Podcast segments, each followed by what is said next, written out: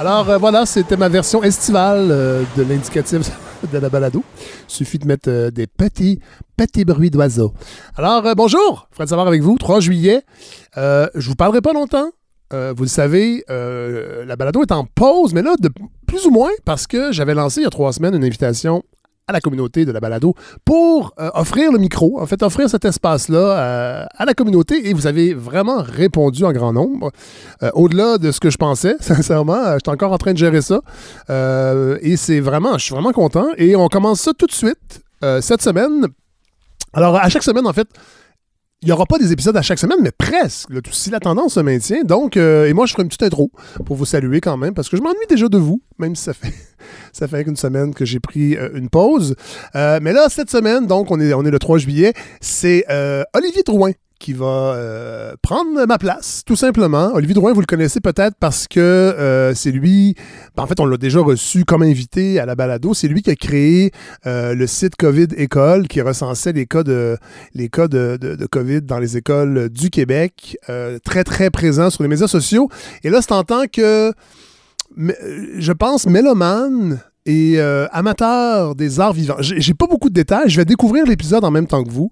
Euh, C'était un peu ça l'idée aussi. Là. Je voulais pas que ce soit trop préparé puis que j'accompagne. Pas que je veux pas le faire, mais je voulais vraiment laisser le champ libre aux gens qui avaient envie de faire des épisodes. Euh, ça se peut que ce soit inégal d'une semaine à l'autre, mais ça va être vraiment une belle expérience. Puis en tout cas, à date, les commentaires que j'ai, les gens sont très heureux, trouvent que c'est vraiment original comme, comme, comme idée. Alors voilà, je vous laisse entre les mains d'Olivier Drouin pour ce premier épisode estival de la balado. Je pense que on va dire comme ça, d'Olivier Drouin.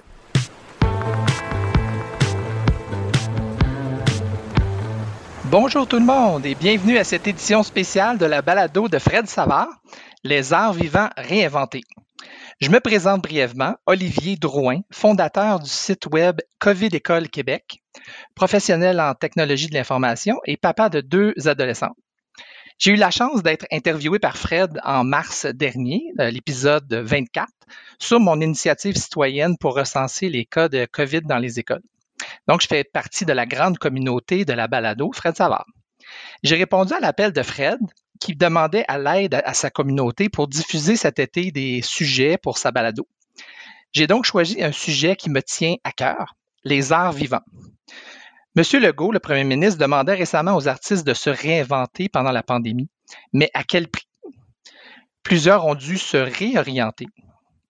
Comme amateur et spectateur des arts vivants, et comme papa de deux adolescentes qui étudient en art dramatique, j'ai eu la chance de parcourir le Québec, le Canada et les États-Unis dans les dernières années pour assister à de nombreuses représentations de spectacles. Ce mode d'expression artistique est, selon moi, le plus proche du public. L'énergie qui se dégage sur scène par les comédiens, les danseurs, crée une véritable complicité avec le public. Chaque représentation est unique dans le temps, en fonction des acteurs et du public du moment. C'est magique. Depuis mars 2020, en pleine pandémie, les artisans de la scène ont été durement touchés. Ceux et celles qui gagnent leur vie à nous émouvoir, à nous faire rire, réfléchir et même danser parfois, ont vécu difficilement cette période d'incertitude. Non seulement ont-ils perdu cette rétroaction avec le public qui fait leur art, mais la grande majorité a perdu son emploi. Par le fait même, nous, les spectateurs et amateurs, avons été coupés de cet échappatoire, de ce voyage, de cette connexion humaine de proximité dans sa relation avec l'autre, avec l'espace, avec la musique. L'industrie des arts vivants a connu des pertes de 50 000 emplois dans la dernière année ces travailleurs étaient déjà dans une situation de précarité, pour la plupart pigistes ou travailleurs autonomes vivant de contrats. Selon un rapport récent de l'Union des artistes, 43% d'entre eux ont représenté des symptômes de dépression majeure, 52% ont considéré un changement de carrière, 41% ont changé simplement abandonné, 72% ont demandé la PCU et seulement 40% ont demandé la suite de la PCRE. C'est donc un grand exemple de résilience et de patience dans un contexte de précarité qui est la toile de fond de notre balado aujourd'hui. Le gouvernement a proposé certaines mesures d'atténuation, comme les mesures universelles, comme la PCU, les mesures sectorielles très, très précises venant en aide surtout aux producteurs et aux diffuseurs, pour les compenser, par exemple, pour les pertes de billetterie, mais ça laisse en plan les artistes, les gens directement impliqués dans les spectacles qui n'ont pas nécessairement eu la part du gâteau. Il y a aussi, des mesures d'urgence ciblées sur la production de contenu, sur les captations euh, sur le web. J'ai donc choisi aujourd'hui de servir de porte-voix pour plusieurs de ces artistes afin de comprendre leur vécu personnel en pandémie, l'impact sur leur art et leur situation personnelle et leur perspective d'avenir maintenant qu'on voit la lumière au bout du tunnel. C'est une étude de cas de la réinvention sur le terrain. J'ai eu le privilège de rencontrer et de discuter avec chacune des invités de la balado d'aujourd'hui. Elles ont chacune eu la générosité de me rencontrer et mes filles après un spectacle en 2019-2020 pour échanger sur leur métier. C'est vraiment un plaisir pour moi aujourd'hui de vous les présenter, ces, ces, talentueux artistes multidisciplinaires qui sauront vous émouvoir par leur cheminement personnel. Voici la balado Les arts vivants réinventés.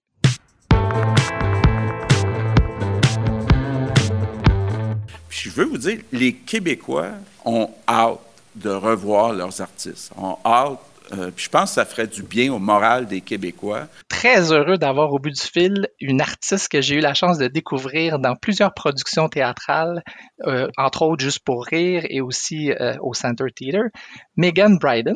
Alors bonjour Megan. Salut, salut. Comment ça va? Ben ça va très très bien. Merci toi-même.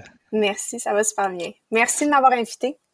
Ben, c'est un plaisir. J'ai pensé à toi. Donc, notre thème euh, de, de, la balado, c'est les arts vivants réinventés. Puis, j'ai eu l'occasion euh, d'assister à plusieurs de tes performances dans les mm-hmm. dernières années avec mes filles, comme j'ai dit en, introduction. Donc, euh, j'avais pensé à toi aujourd'hui pour passer à travers un peu ton histoire, euh, ton vécu d'un point de vue humain sur la pandémie. Mais avant tout ça, j'aimerais ça te présenter à nos auditeurs pour qu'ils te, découvrent. Et j'ai fait mes recherches, tu vas voir. Oui, j'ai hâte. Alors, Mégane, tu es une artiste, je vais te l'apprendre. Tu es une artiste multidisciplinaire, donc danseuse. Tu fais aussi, je crois, de la chorégraphie, du mannequinat. Mm-hmm. Euh, tu as développé une passion de la danse très, très jeune, je pense dès l'âge de 3 ans. Oui.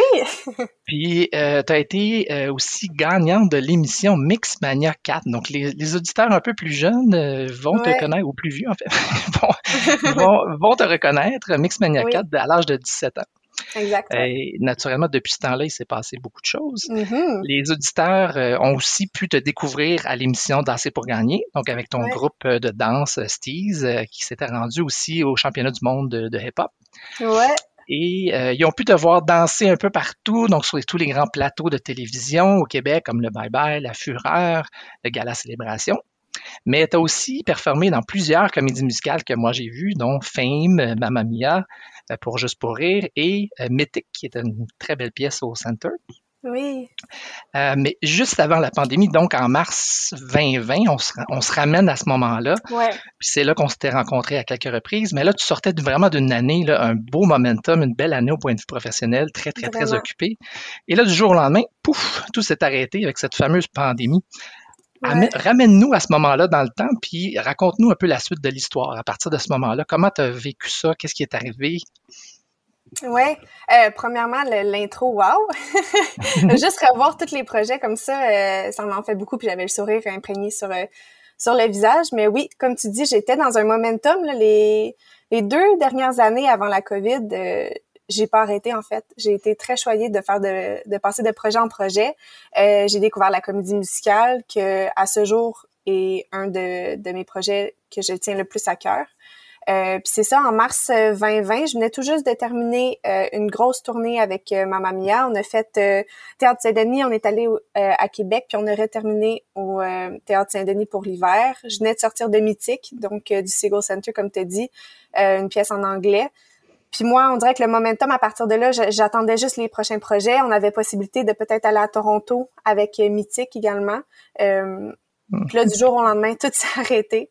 Euh, pour te dire qu'on a été surpris, c'est la moindre chose à dire. Euh, mais oui, en fait, ça a été juste un, un choc complet. Euh, on a des périodes un peu un peu mortes en danse des fois. c'est très éphémère, on le sait. Euh, mais de là à dire complètement arrêté du jour au lendemain, on s'attendait pas à ça du tout. Mais en fait, personne s'attendait à ça. Euh, moi, je pensais à une petite pause de deux, trois semaines, puis qu'après ça, tu sais, on allait repartir, mais non, le virus a tenu plus longtemps que ça, effectivement, puis il tient encore. puis comme tu dis, ça dit si bien le titre du podcast, les arts réinventés, c'est vraiment ça. Là. il a fallu se réinventer. Ils l'ont dit souvent. Le logo, il l'a dit souvent, mais on n'a pas eu le choix. moi, j'ai dû retourner à l'école. Ben, pas dû, là. J'ai pris la décision de retourner à l'école, mm-hmm. de me trouver une job salarié. Comme, j'ai j'ai commencé un bac en, marketing, en, admin, donc je me suis orientée vers ça en job salarié, puis j'ai pas eu le choix en fait. Puis on essaie de garder espoir le plus qu'on peut, mais te dire que c'est difficile, euh, ça serait de, de dire que c'est pas difficile en fait, ça serait de mentir. T'sais. Donc, c'est pas juste réinventer. Là. Dans, dans ton cas, tu as, été presque forcé à te réorienter. Exactement, oui. Au, moins, du moins d'une façon temporaire. Est-ce que tu as pensé vraiment, est-ce que tu as réussi à, à passer à travers ça? Tu as pensé à tout abandonner à un certain moment donné? Non, jamais. En fait, je pense que j'ai une détermination puis une volonté assez intense. Euh, je me suis toujours dit que ça allait.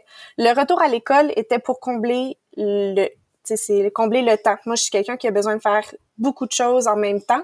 Mon rythme de vie est très accéléré. Tu sais, je veux pas dans les dernières années, je me suis habituée à ça, de jamais avoir un moment de répit.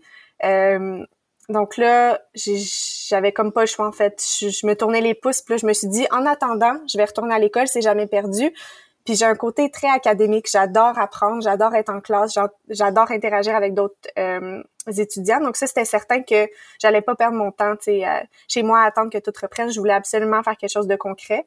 Euh, puis on va se le dire, tu sais, la job c'était c'était vraiment pour, tu sais, je suis repartie, je suis partie en appartement. Donc tu sais, c'est aussi un côté qu'on n'a pas le choix aussi.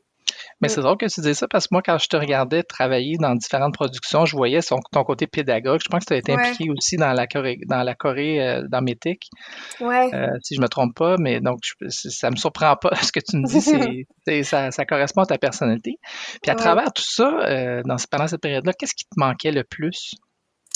Euh, je crois qu'au début, c'était les interactions humaines. Tu sais, veux, veux pas, moi, mes amis, euh, c'est des danseurs. Euh, ma famille, c'est des danseurs. Tu sais, veux, veux pas à passer des, des mois et des mois ensemble. Tu sais, juste donner un exemple, exemple, une production juste pour rire, on commence à répéter en mars, puis on finit les spectacles fin vers la fin de l'été ou même des fois, tu sais, dans le cas de, de ma mamie, on a fini en, décembre. Donc, tu sais, c'est quasiment un an avec les mêmes personnes. Ça devient ta famille. Puis là, du jour au lendemain, tu peux plus les voir. Puis le contact humain, euh, ça me manquait énormément. Euh, aussi, tu sais, l'adrénaline de faire des spectacles. Euh, les gens qui en font vont, vont te le dire, là, tu sais, c'est une drogue, là, veux, veux pas, tu sais, on est tellement, tellement euh, choyé de faire ce métier-là. Puis quand on mm-hmm. nous l'enlève aussi rapidement, c'est un choc. Mais la danse, qui, est, disons, ton principal mm-hmm. médium, c'est vraiment un art du corps. ton instrument, euh, c'est le corps. Comment tu as réussi à garder ton instrument, disons, euh, en forme pendant toute cette période-là, au-delà de la forme physique, mais je veux dire, tu sais, que je, comprends ce que je veux dire, c'est-à-dire la forme euh, de l'art, de, la performance de la danse. Mm-hmm. Tu sais, c'est évident qu'on doit faire un travail sur nous-mêmes aussi, là, tu sais il y a personne qui va nous le faire pratiquer notre art. C'est vraiment nous qui doit le faire. Euh, on continue à s'entraîner. au début de la pandémie, on avait un peu le droit de faire euh, des cours de danse. Là, c'est un peu moins le cas. Là, on, moi, j'essaie de, de, toujours continuer à m'entraîner de mon côté à moi. Là, tranquillement, pas vite, ça reprend. on a le droit de, de s'entraîner un peu ensemble. Mais sinon, c'est juste, je pense que c'est ma passion qui fait, qui fait en sorte que, que je continue puis je persévère puis que je m'assure de ne pas de ne pas perdre justement ce, ce côté créatif là, de pas perdre ma forme physique, euh, de pas perdre mon, mon art parce que ça ça se perd pas, c'est quand même lié à une passion puis à la créativité mais quand même, tu sais. Absolument. Puis pendant mm-hmm. cette période-là, qu'est-ce que tu as appris sur toi-même? Oh, on a, je, ouais, je savais que l'art était éphémère, mais on dirait de, de, se le faire mettre en pleine face, ça a été un, un choc. Euh, moi, j'ai appris que je suis quelqu'un qui a besoin de bouger. Euh, mon petit appart, euh, des fois, n'est pas suffisant. euh, je suis quelqu'un qui, qui tire beaucoup des interactions humaines que j'ai avec mes collègues, avec mes amis. J'ai appris aussi de me faire confiance. À travers la pandémie, j'ai eu l'opportunité de faire d'aller toucher différentes formes d'art. Donc, j'ai pas juste, tu sais, comme tu l'as dit au début, euh, je suis une danseuse, donc ça, c'est ma première passion. Mais avec la comédie musicale, j'ai eu la chance d'aller chercher euh, plus le côté de jeu, plus le côté de, de chant. Puis là, récemment, j'ai eu la chance de faire des auditions euh, de jeu pour faire partie de, de petites séries. Donc, j'ai eu l'opportunité de faire du coaching. Donc, j'ai j'ai appris sur moi-même que des fois, je me, je me mets des barrières, des fois, je me fais pas assez confiance. Euh, mais si je me laisse le temps, puis en fait, si je continue à être déterminée comme je le suis, j'ai pas de limite, tu sais. Ah, ben ça, je, te le confirme, ça correspond bien à ta personnalité. merci. C'est un bon résumé. Mais je suis curieux, euh, c'est comment ça se déroule les répétitions en temps de pandémie avec les mesures sanitaires? Euh, ça doit être une adaptation, je présume, euh, sur ton âme. Mm-hmm. Oui, vraiment. En fait, c'est qu'on s'oriente complètement ailleurs. on n'a plus de contact entre danseurs. Donc là, c'est premièrement ça. Ensuite, dans les dans les pratiques, on, doit maintenir le 2 mètres de distance. On a toujours nos masques. Puis pour te dire une chose, c'est pas évident de danser avec les masques. Euh, un petit 15 minutes, ça va, mais une pratique de deux heures, c'est pas évident. Donc, tu sais, il a fallu s'adapter à ça. Sinon, c'est beaucoup de d'essayer de jumeler plusieurs choses dans nos arts. Donc, tu sais, je veux pas pour l'instant, peut-être que la danse prend un, un, est moins là, moins présente, mais jumeler avec d'autres choses, c'est plus réaliste. sais, là, les spectacles, c'est mon c'est moins le cas pour l'instant, mais sinon, tu sais, on essaie de s'adapter comme on peut sans éteindre le côté danse dans les spectacles et euh, dans les shows télévisuels. On n'a comme pas le choix. ben, c'est sûr, il faut s'adapter. c'est une adaptation. Dans le c'est une, grande résilience, euh, ce que tu mm-hmm. décris. Puis tu, parlais tantôt de, ben, en fait, tout s'est arrêté, un peu le, temps, le temps s'est arrêté, mm-hmm. mais aussi c'est ton gagne-pain. Dans le fond, les revenus ont arrêté. Est-ce que tu as reçu de l'aide gouvernementale? Parce qu'un des thèmes aussi de la, discussion, c'est le support aux arts et comment mm-hmm. le gouvernement, euh, autant le fédéral que le provincial, a aidé les artistes à passer à travers cette épreuve-là. Fait que dans ton cas, est-ce que tu as utilisé les, les systèmes comme la PCU, PCA? Oui, exact. Au début, euh, donc en fait, en mars, quand que tout a commencé, j'ai, commencé moi-même à demander la PCU. Une fois que je me suis plus, plus orientée, puis j'ai réalisé en fait que ça allait être une situation à long terme. Euh, en septembre dernier, j'ai trouvé un emploi, puis à partir de ce moment-là, j'ai arrêté de demander la PCU. Euh, mais pour vrai, ça, ça l'aide vraiment beaucoup. Là. on va se dire, c'est c'est pas facile de se retourner sur un dizaine, là, surtout quand que c'est un milieu euh, contractuel, c'est un milieu. On est habitué aussi à, faire des contrats ici et là, mais on, on s'adapte et aussi on prévoit. Donc, si tu le sais que tu vas avoir un contrat dans tant de mois, tu prévois tes choses en conséquence. Là, c'était juste du jour au lendemain, on arrête tout. Donc, j'ai été vraiment chanceuse d'avoir l'opportunité de pouvoir demander la PCU. Puis une fois que j'ai trouvé mon emploi puis ma stabilité, je me suis dit, euh, il y en a d'autres, il y a d'autres personnes qui l'ont besoin plus que moi, mais effectivement, ça l'a beaucoup aidé. L'UDA aussi, euh, l'Union des artistes, euh, nous ont beaucoup guidés à travers ça aussi, nous dire, euh, tu sais, ce qu'on avait le droit de... Mais en fait, il y a un fonds, ouais, c'est ça, il y a un fonds des artistes euh, qui a été débloqué. Donc l'UDA nous nous guidait aussi pour nous dire exactement ce qu'on avait le droit de demander puis ce qu'on n'avait pas le droit de demander. Puis justement, il y a beaucoup de choses qu'on savait pas qu'on avait le droit de demander, comme des fonds d'artistes, le fonds de Netflix, par exemple. Euh, donc, il y a beaucoup de fonds débloqués pour les artistes.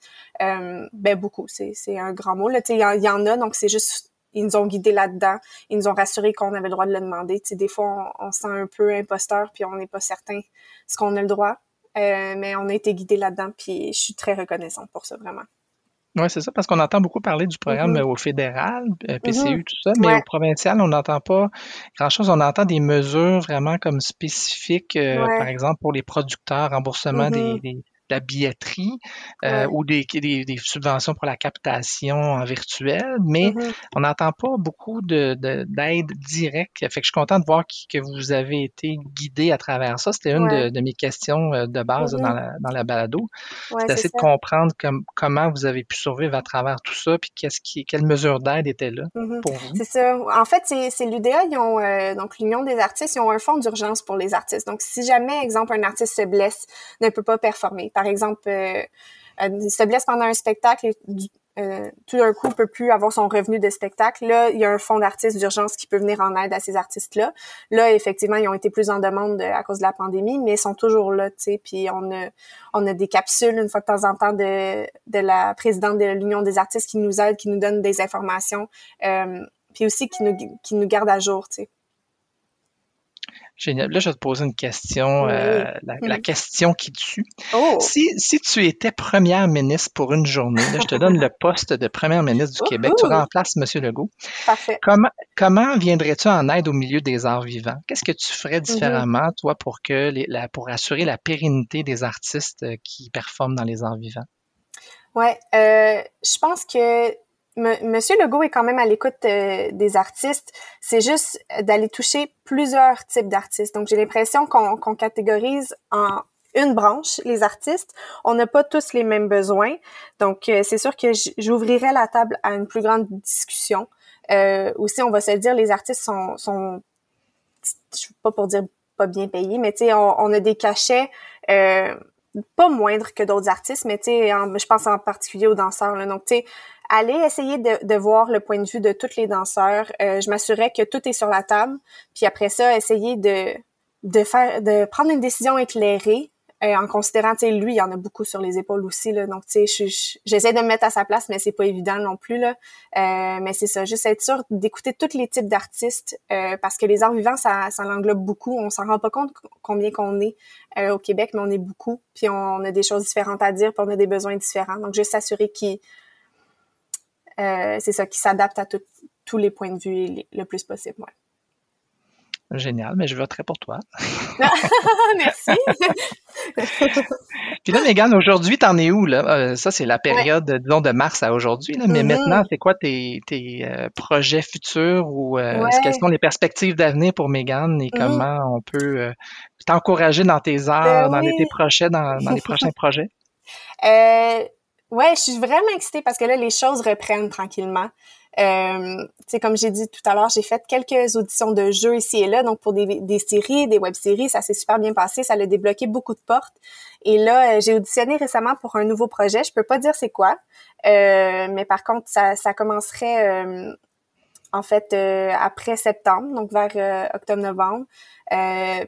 Puis c'est un gros projet, puis ça me donne enfin espoir que les choses vont débloquer, puis qui vont reprendre en fait. Euh, ça n'a pas été évident dans l'année qui, qui est passée. Euh, mais là, les pour vrai, on voit la lumière au bout du tunnel. Puis euh, il y a des belles choses qui s'en viennent. Je peux pas annoncer encore c'est quoi, mais bientôt, ça s'en vient les, bonnes nouvelles. non, mais je suis content d'entendre qu'il y a des choses qui s'en viennent. Donc, c'est la reprise, c'est ça redémarre, puis tu vois, c'est ta passion qui t'a maintenu euh, à travers tout ça, puis qui, là, mm-hmm. pour laquelle tu es récompensé aujourd'hui. C'est une belle histoire de, résilience et tu as, gardé la foi que les choses allaient se replacer, puis que mm-hmm. tu allais être en mesure d'exercer, de pouvoir exercer ton art. Euh. Oui, c'est ça. Pour vrai, chapeau à tous les artistes parce qu'on n'a pas eu le choix de juste tenir notre bout du bâton puis espérer que ça allait reprendre. Ça n'a pas été évident pour personne. Il euh, faut faire il faut faire marque de une grande détermination, une persévérance vraiment, vraiment à haut niveau pour euh, espérer voir la, lumière au bout du tunnel. Puis là, que ça l'arrive enfin. Tu sais, moi, j'ai le sourire sur, sur les lèvres en ce moment. là. Je sais pas si tu l'entends. Euh, mais juste de parler de notre passion, puis de, de savoir qu'il y a des choses qui s'en viennent, d'avoir des projets concrets qui s'en viennent, euh, ça fait beaucoup plaisir. Donc, en fait, euh, s'il y a des producteurs à l'écoute, euh, Megan Bryden est disponible pour des rôles euh, autant au théâtre, au cinéma, publicité, en danse, une, actrice et une danseuse talentueuse. Ben, c'est la fin de notre discussion, ah, la fin de notre collaboration à la balado. Fait que j'aimerais te remercier du fond du cœur d'avoir accepté ben cette belle invitation. Et ben, je vais te souhaiter une bonne continuité. On a bien hâte, comme tu sais, moi et ma famille, de te retrouver, de te suivre dans tes différents projets futurs. J'ai tellement hâte de vous voir dans la salle, de voir vos beaux sourires, puis de, de pouvoir faire le signe, le, final bow, puis dire enfin, on est rendu là. J'ai tellement hâte. Ben, merci beaucoup, Megan. Bon ben, été à, toi. Oui, merci à vous, à ta belle petite famille. bye bye. Très heureux d'avoir au bout du fil une artiste que j'ai eu la chance de découvrir dans plusieurs productions théâtrales euh, récemment dans les dernières années, entre autres par Production Juste pour rire au Théâtre Saint-Denis, euh, c'est-à-dire Caroline Vizina. Bonjour Caroline. Oui, allô, allô, ça va bien? Ben, ça va très bien toi-même en cette belle journée d'été? Oui, oui, très beau, très beau. Hein? Merci d'accepter mon invitation. Ben, merci à toi, c'est super, un très beau projet. Ben, l'idée, c'est de vous donner la voix à vous, les artistes des arts vivants, pour nous expliquer un peu euh, votre vécu, votre, votre, ce que vous avez vécu personnellement pendant la mm-hmm. pandémie, comment vous avez vécu ça? Mais avant d'aller plus loin, laisse-moi te présenter à nos auditeurs, Caroline, avec une courte bio. Donc, euh, je te résumerai comme une artiste multidisciplinaire. Donc, je sais que tu, je t'ai découvert par la danse à travers euh, différentes euh, pièces, mais j'ai lu que tu es chanteuse aussi. Tu as du chant dans ta formation. Oui, exactement, pour faire les comédies musicales. oui, exactement. Ça prend les deux. Hein? Exact. Et tu fais du mannequinat aussi. Euh, oui, un petit peu. Là, on a commencé à, faire ça un peu plus avec euh, des certaines compagnies là, comme Point Zéro, euh, entre autres. Puis un petit peu de publicité aussi, donc différentes choses. Je vois que tu as développé la passion de la danse à un très jeune âge. Là, on lit entre 5 ans, 9 ans. Ouais, c'est ça. c'est parce qu'à l'âge de 5 ans, j'aimais pas ça, faut croire. Mes parents m'ont expliqué que j'aimais pas ça, puis c'est vraiment plus vers l'âge de 9-10 ans là, que je j'ai recommencé et j'ai eu la piqûre. Et depuis, je n'ai pas arrêté, voilà. et à 12 ans, tu as fait ta première apparition à la télé au Match des Étoiles. Exact. Bon, c'est bon, t'es informé. ah, ah donc tu as fait très longtemps que, es, euh, tu es à la télé. Mon premier plateau euh, à l'âge de 12 ans au match des étoiles. Mais avant la pandémie, donc on se, on se ramène un peu plus vers 2020, 2019, 2020, les auditeurs euh, ont pu te découvrir entre autres à l'émission Danser pour gagner avec ton groupe euh, Steez qui vous a permis de vous rendre même au championnat du monde de hip-hop. Euh, pour ensuite, on, on t'a vu danser sur pas mal tous les grands plateaux de télévision du Québec, comme le Bye Bye, La Voix, Star Academy, Les Dieux de la danse, En direct de l'univers j'en passe. Donc, les contrats se sont enchaînés. Euh, tu as performé, comme on l'a dit tout à l'heure, dans plusieurs comédies musicales comme Footloose, euh, Mamma Mia. Et même juste avant la pandémie, je pense que tu avais des visées à percer le marché américain, d'aller oui, s'essayer un peu là-bas. C'est ça. C'est pas, c'est pas terminé, ça, encore, ces projets-là. ça a été arrêté à cause de la pandémie, mais euh, c'est toujours en cours, là. On a recommencé les démarches il n'y a pas bien longtemps. Ben c'est ça, ramène-nous en mars 2020 où est-ce que là, tout ça va super bien, tu as plein de contrats, puis là, pouf, du jour au lendemain, la pandémie, tout est arrêté. C'est ça. Euh, raconte-nous un peu cette période-là. Ouais, euh, c'est ça. Donc en mars dernier, moi, j'avais comme projet justement d'aller m'entraîner euh, à Los Angeles pendant trois mois. Donc j'avais mon billet d'acheter tout ça, mon endroit où j'allais habiter là-bas, tout était booké. Puis bon ben pour comme tout le monde, tout a été comme arrêté. Donc, euh, ce projet a tombé à l'eau.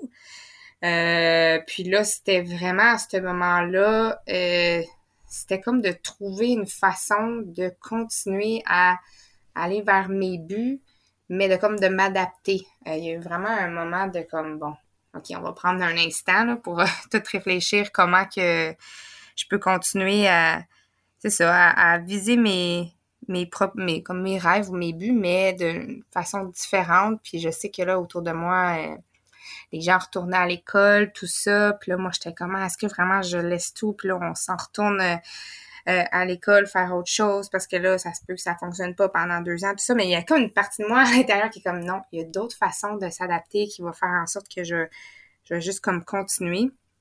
Puis finalement, ça a été vraiment de je pense que j'ai ben, pas arrêté à part euh, mes blessures que j'ai eues euh, euh, d'été là. Comme j'en ai une autre en ce moment qu'on peut parler par la suite comment qu'on fait avec des blessures durant les contrats de danse. Mais non c'est ça j'ai vraiment pas arrêté de m'entraîner. J'ai continué à faire beaucoup de, de programmes en ligne notamment avec des chorégraphes de Los Angeles.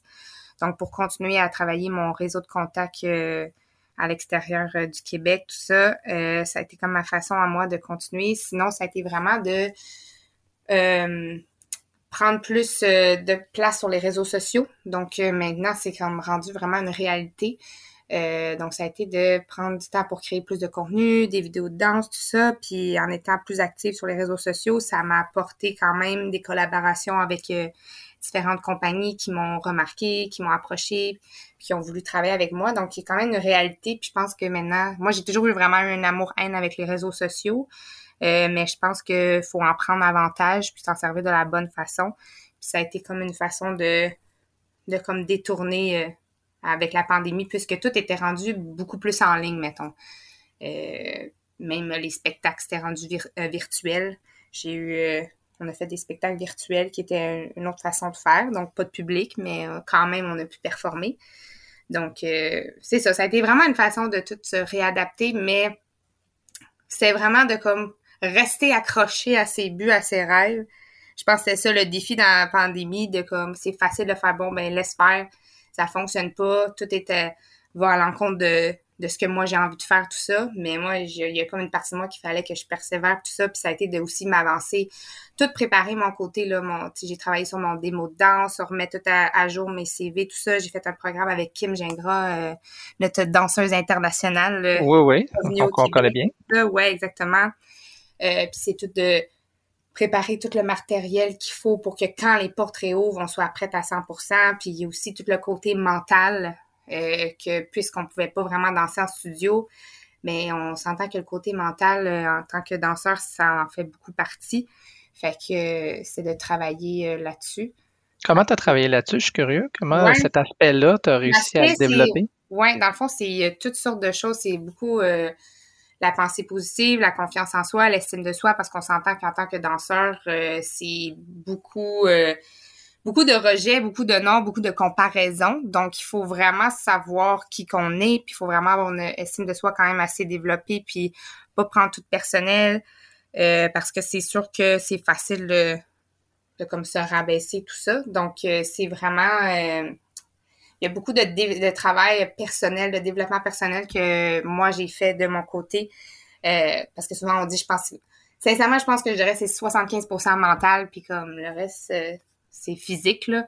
Euh, puis c'est de faire des vision boards qu'on appelle. Oui, je connais bien. De visualisation, tout ça. Euh, vraiment comme un athlète là, olympique, c'est un peu le même genre de principe. Fait que c'est vraiment ça, beaucoup de lecture sur euh, la pensée positive, visualisation, tout ça, le renforcement positif. tous des côtés, que des fois on peut oublier, mais qui est tellement important dans le milieu qu'on est, là, dans le fond. Qu'est-ce que tu as appris sur toi-même dans cette démarche-là? Mon Dieu, qu'est-ce que j'ai appris sur moi-même? Euh, en fait, ça a été vraiment de renforcer, de savoir qui on est en tant que danseur, puis que je pense que chaque danseur apporte chacun ses forces, ses faiblesses. Puis quand on apprend à se connaître, puis à, avoir la façon qu'on est unique en tant que danseur, ben on arrête de se comparer, mettons, aux autres danseurs, puis on voit nos forces. Puis euh, c'est vraiment de, travailler le mental parce que là, mettons, je sais pas comment dire, mettons, on arrive dans une classe, puis aussitôt que tu vas commencer à te rabaisser dans ta tête, mais ben, ton corps va l'appliquer. Fait que c'est d'arriver vraiment 100% on dans ta tête pour que après ça, tout ce qui sort de ton corps, tu sois 100% on. Fait que c'est jamais de comme douter de tes capacités, que ça soit, mettons, juste avant un tournage ou juste avant de monter sur scène. C'est vraiment de se faire des... Euh, des phrases positives dans ta tête constamment, constamment. Puis comme ça, c'est pour vrai, c'est, vraiment quelque chose qui fonctionne, sincèrement. Là. Euh, ouais. Fait que j'invite à tous. Ben, en travaillant. Sur le mental. Ben, ben, oui, absolument. La dureté du mental, comme on sait. Exactement. C'est vraiment euh, très fort. Mais, mais c'est un bel exemple parce que là, dans le fond, je voulais te demander, as-tu déjà pensé à tout abandonner? Mais là, tu ah, me réponds. Dieu, si tu savais. Ah, c'est ça, c'est ça qui est drôle parce que souvent les gens, tu sais, ils voient, mettons, comme je disais, mes réseaux sociaux, puis tout a de l'air beau, puis blablabla, puis tu sais, qu'est-ce qu'on montre là, c'est aussi tout le côté beau, mais tout le côté en arrière de ça, moi, j'ai une partie de ma vie que je faisais juste, il n'y a rien qui fonctionnait. Tu sais, ça avait juste des noms après des noms, je faisais des auditions, ça fonctionnait pas, moi, je me suis blessée, euh, j'ai eu une période qui était un peu moins rose, là, euh, je m'avais blessée, je m'avais comme cassé le pied. Fait que toute ma saison de compétition avec justement ma troupe ça avait tombé à l'eau. J'avais des projets pour aller à New York, m'entraîner, tout ça avait tombé à l'eau. Euh, fait que ça a été une passe rough. Puis après ça, tous les projets que j'essayais d'entamer ou les auditions que je faisais, j'avais des refus. Puis là, c'était comme une période de ma vie que j'étais genre, ouais, on dirait que la danse me rend plus malheureuse qu'heureuse en ce moment. Fait que là, c'est comme, qu'est-ce que je fais là? Parce que c'est pas censé être comme ça. Mais il y a toujours eu cette petite voix intérieure qui faisait en sorte qu'il était comme non, Caro, genre pousse, continue, continue. Puis c'est pour ça, souvent, je suis comme. Tu sais, quand des fois, il y a des plus jeunes danseurs qui m'approchent puis qui me posent des questions, puis j'invite tous les jeunes à toujours comme suivre leur petite voix intérieure parce que si moi j'avais arrêté au moment où ça n'allait pas, puis pour vrai, les remises en question, je pense, sont là constamment on dirait que ça, c'est, c'est vraiment un milieu qui est, qui est, incertain, qu'une journée, tu vas, un mois, tu vas avoir plein de jobs, puis le, mois d'après, ça va être vraiment moins, euh, mettons, tu vas avoir moins d'emplois tout ça. Fait que c'est toujours un peu précaire, mais moi, à ce moment-là, j'ai suivi ma voix, ma, petite voix intérieure qui était comme ça va pas, c'est difficile en ce moment, mais comme continue, pousse, pousse, puis c'est vraiment à force de continuer, puis après ça, les contrats ont enchaîné. J'ai, après là, j'ai eu Footloose, puis après ça, Dieu de la danse aussi, ça, ça a juste comme reparti, mais ça n'a pas toujours été euh, facile. Euh. c'est pour ça que je pense que la réussite, c'est surtout les gens qui, n'abandonnent pas. Euh, je pense que c'est vraiment important de toujours continuer, même si tu vas avoir des bas, des échecs, mais faut pas lâcher parce que ça vaut le coup d'aller plus loin pour voir qu'est-ce qui t'attend de l'autre côté. Mais la pandémie, toi, ça t'a pas ralenti. Dans le fond, il y a eu ben, une perte, une perte un ralentissement au début, peut-être, mais... ça. J'ai été vraiment comme euh, étonnée, puis je suis comme, mon Dieu, merci la vie. Je, me sens vraiment privilégiée. Il y a eu une partie où que vraiment, bon, ça a arrêté tout ça. Euh, puis j'étais comme, regarde, anyway, il y avait vraiment rien qui se, qui se passait euh, pour les contrats. Donc moi, je, comme je disais, j'ai continué à m'entraîner, faire mes programmes en ligne. Puis c'est vraiment plus vers novembre, tout ça, que comme le téléphone a commencé à sonner. Puis là, quand on m'a appelé pour faire le bye-bye, notamment. Le bye-bye, oui, exactement. Genre, ah, attends une minute, ça se passe pour de vrai, là? On s'en va, genre, faire un tournage avec euh, tout le monde. J'étais comme, wouh! le sketch de la PCU. oui, c'est ça, tu sais. En plus, euh, c'était très drôle que ça soit ça, euh, le, sketch, tu sais. Mais non, c'est ça. Fait que là, ça a comme commencé là. Puis après, je sais pas, sincèrement, on dirait quasiment pour ma part, ça a été comme quasiment une des années que ça a le plus roulé. Je, je sais pas, je suis comme merci la vie, je me sens tellement choyée, mais ça le drôlement. Euh, quand je disais faut pas abandonner parce qu'il y a une partie que j'étais comme ah je, trouve ça à l'école, qu'est-ce que je fais là puis on dirait j'ai juste continué puis les gens voyaient mon travail euh, sur euh, les réseaux sociaux puis tout ça puis on dirait que ça le mon, mon nom a resté dans la tête des gens, fait que le téléphone sonnait, je sais pas qu'est-ce qui s'est passé mais ça a été pour le mieux finalement. Oui, c'est vrai, dans ton cas, on dirait, euh, en analysant plusieurs cas dans, dans la mm-hmm. balado, on dirait que depuis novembre-décembre, justement, tu as le couteau dans les dents, puis c'est un contrat après l'autre, alors que dans plusieurs autres cas, c'est plus au ralenti en ce moment. Toi, tu sembles être partout, Star Academy, La Voix, les galas célébrations, le bye-bye, un après l'autre. Mais c'est drôle, je, faisais la, joke du sketch euh, de la PCU parce que c'était une des questions que je voulais te demander. Est-ce que tu as eu au début euh, à avoir... un recours à, ça recours au PCU, PCER, aux autres formes de, d'aide gouvernementale. Puis est-ce que ça t'a permis de passer à travers? Est-ce que c'était suffisant, ce type d'aide-là? Est-ce que les gouvernements ont été là pour euh, supporter les artistes? oui, je, sincèrement, une chance que c'était là. Sincèrement, ça a été euh, une aide très précieuse, je dirais. Euh, puis, ouais, comme merci au gouvernement d'avoir fait ça. Puis oui, j'en ai bénéficié euh, dans les premiers temps, là, jusqu'à temps que je recommence à travailler parce que faut dire que, mettons, moi, je suis danseuse professionnelle, mais je travaillais aussi dans l'événementiel. Puis ça, ce côté-là aussi, c'était complètement fermé. Il n'y avait plus rien. Euh, fait moi qui, normalement, s'il n'y a pas de contrat de danse qui rentre, qui je me retourne vers l'événementiel. Mais là, en plus, ça, il n'y avait absolument rien. Là, j'étais comme, wow, c'était comme un peu compliqué. Euh, fait c'est sûr que ça a été d'une grande aide. Mais après ça, j'ai pu euh, arrêter d'en bénéficier quand les contrats ont continué à, à, s'enchaîner, là, dans le fond. Puis comment ça se passe les répétitions aujourd'hui avec les mesures sanitaires, le port du masque, euh, ça doit être intense faire quelques heures de danse avec un masque? Ça, ça a été vraiment une grande adaptation, je te dirais. Puis même encore là, je sais pas à quel point on s'habitue. ben c'est toutes les nouvelles mesures qu'il y a eu, là, les nouvelles formalités. Euh, premièrement, pour certains euh, contrats, il fallait premièrement aller se faire tester. Fait que moi, sincèrement, je me suis fait tester euh, sûrement beaucoup plus que la moyenne de personnes. donc, il fallait se faire tester pour certains contrats. Sinon, prise de température quand on arrive.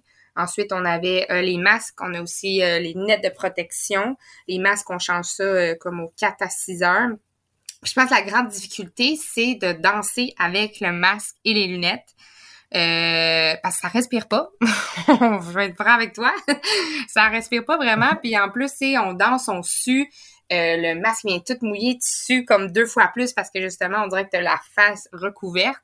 Ben euh, fait que ça, c'était vraiment... Puis en plus, avec les lunettes, ça fait que ça, ça crée de la buée dans les lunettes. Fait que là, essaye de voir quelque chose sur, sur le plateau de tournage avec toutes les lumières. En tout cas, c'est une grosse adaptation, mais au moins, ces moyens-là nous ont quand même permis de pouvoir continuer à, à exercer notre profession.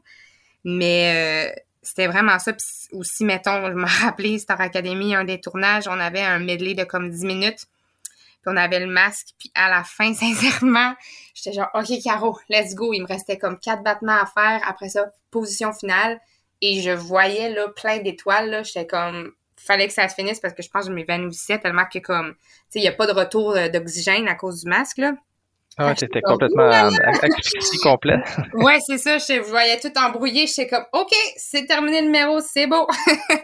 Mais tu sais, c'est ça. C'est une réalité qu'avant, on n'avait pas à gérer avec. Puis maintenant, euh, ça en fait partie, mais au moins, euh, ça nous permet de, c'est ça, comme je de faire notre métier. Mais autre chose, c'est, mettons, en tant que danseur, nous, c'est toujours l'inquiétude, justement, de se blesser parce que c'est notre corps, notre outil de travail. Mais là, il y avait en plus l'inquiétude de, bon, attraper la COVID parce que, mettons, tu vas te retrouver sur un job, euh, faire les répétitions, puis si tu attrapais, euh, c'est arrivé, là, je connais des gens qui avaient eu un contrat, mettons, à Toronto, puis en plein milieu du contrat, ils ont eu la COVID, boum, t'es out, tu peux plus faire le contrat. Fait que, tu sais, c'est comme une réalité en plus que et toi, ça t'est pas arrivé, là? T'as pas eu, euh, tous les contrats que tu as fait pendant la pandémie, on touche du beau, mais t'as pas eu la COVID. Non, c'est ça. J'ai été vraiment chanceuse, là. Ça m'est pas arrivé. Fait que je suis comme merci encore une fois à la vie. J'ai pas eu à dealer avec ce problème-là. Euh, fait que de ce côté-là, tout a bien été. Fait que j'ai pu faire euh, mes contrats sans problème. Mais non, c'est ça. Fait que c'est vraiment, ouais à avec les, les, masques et les lunettes, mais là, peut-être qu'on s'en va du bon côté, là. Je crois qu'on va peut-être bientôt. Euh, parce que là, tous les tournages, je pense y a seulement le gala célébration que, dans le fond, on avait. J'avais pas les lunettes et le masque durant le tournage. Donc, seulement en répétition. Puis lors du tournage, ils nous ont vraiment installé. On avait tourné ça à la TAU. Donc, la scène était vraiment assez grande. On était quatre danseurs. Puis, ils se promenaient avec un bâton, là, entre nous, là, un bâton de deux mètres, là, Joël Legendre. Puis, ils s'assuraient vraiment qu'on était à deux mètres. On allait performer une fois qu'on était dans les coulisses. On remettait notre masque. Mais sinon, pour tous les autres contrats, c'était toujours avec euh, un masque. Euh, puis c'est ça, mais là, peut-être qu'on vous s'en va du bon côté, là, ça reste à voir là, avec les. Oui, ben, le déconfinement, la zone verte qui s'en vient, donc euh, probablement que ça va se normaliser dans les prochains mois. C'est ça, on l'espère. là, je vais te poser une question, la question qui tue. Oh, la question qui tue. Si aujourd'hui, tu étais première ministre du Québec, et pour une journée, puis euh, tu avais une baguette magique, comment viendrais-tu en aide au milieu des arts, de la danse, des arts vivants? Qu'est-ce que tu ferais pour que, assurer une pérennité euh, à ton milieu, dans le fond? Qu'est-ce qu'on pourrait faire différemment euh, hmm. en tant que société pour vous aider, les artistes, à, vivre de votre art et à continuer, dans le fond, dans, votre passion? Mon Dieu, c'est une très bonne question. moi, je te dirais qu'il quand même, il y a eu il y a eu la Fondation des artistes qui nous a été une grande aide. Là. Euh, je sais pas si ça, a été mentionné, mais euh, ça, ça nous a aidé. Moi, je pense que c'est ça, c'est les fonds qui ont été euh, donnés aux danseurs, euh, ben, durant, pas seulement les danseurs, mais les artistes.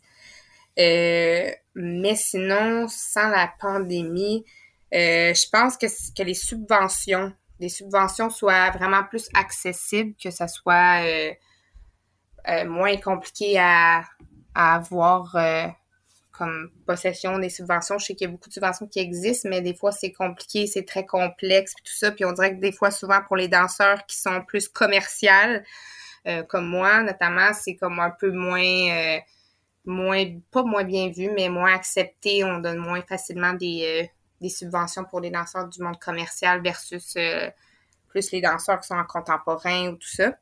Fait que peut-être à ce sujet-là, ça serait, c'est d'avoir une, plus grande euh, facilité à, avoir accès à des subventions. Super. Fait que là, aujourd'hui, tu es malheureusement encore blessé, mais je vais te demander où est-ce que où, est-ce que tu en es au point de vue professionnel? C'est quoi tes prochaines étapes? le marché américain s'en ben, vient encore? Euh, ouais, ben là, mettons, là, je me suis blessée. Euh, bon, j'ai, j'ai fait un, un, petit tour, puis je tombais sur les genoux, puis bon, il est arrivé une, mauvaise péripétie, puis là, je me suis ouvert le genou, fait que là, j'ai des points de suture.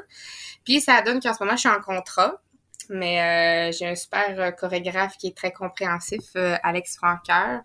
Euh, parce que moi, j'étais, dans le fond, je me suis ouvert le genou, puis le lendemain, j'étais en répétition de 10 heures à 2 heures. Fait que je, me suis, je me suis présentée en répétition, puis j'apprenais tout le matériel assis sur une chaise. Fait que euh, c'est ça. Fait qu'on travaille différemment. Au moins, ça me rassure parce que le, le les spectacles en soi, c'est plus mi-juillet. Euh, donc, c'est ça. Euh, fait que j'ai ces spectacles-là qui s'en viennent. Je peux même pas annoncer, en fait, qu'est-ce que c'est parce que euh, c'est pas annoncé encore publiquement. Là. Ça va être annoncé, je pense, le 28 ou 29 juin.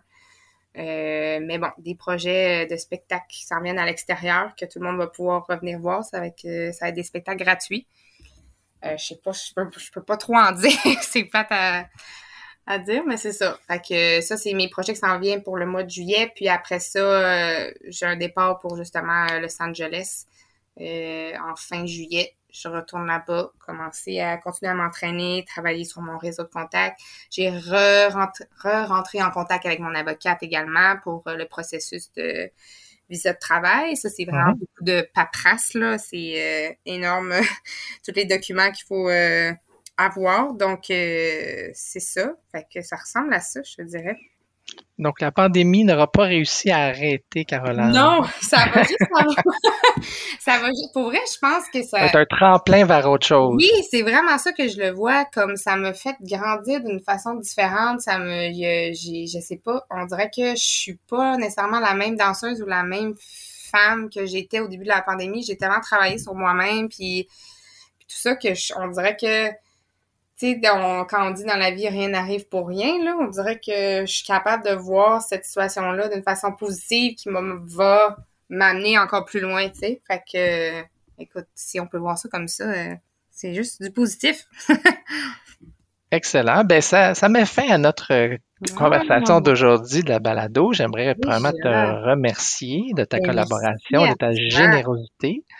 Euh, on te souhaite naturellement une bonne continuité. Comme tu le sais, on va, nous, on va continuer, moi et ma famille, à te suivre. je sais bien hâte de te retrouver sur scène, de te voir dans tes futurs projets. Tu peux être ben, certaine euh, qu'on va être là. Oui, c'est ça, mais que je vais pouvoir annoncer là, les spectacles en juillet. Là, c'est, gratuit, c'est ouvert à tous. Fait que je vais pouvoir euh, mettre au courant de ça. Excellent. Ben, merci beaucoup et bon été. Ben, merci à toi aussi.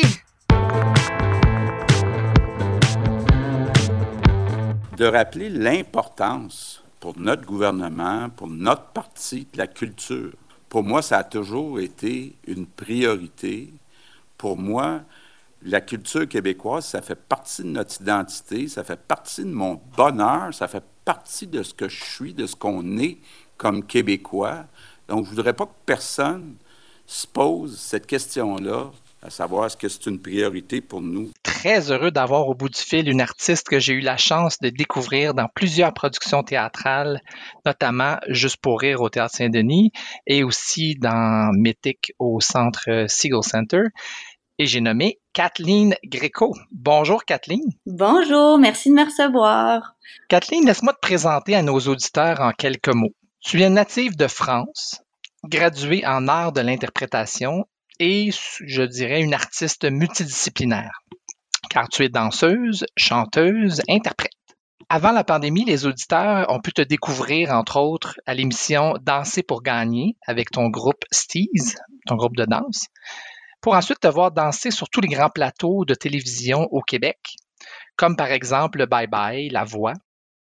Tu as aussi performé dans plusieurs comédies musicales comme Mary Poppins, Footloose, Mamma Mia et Mythic au Seagull Center. Mm-hmm.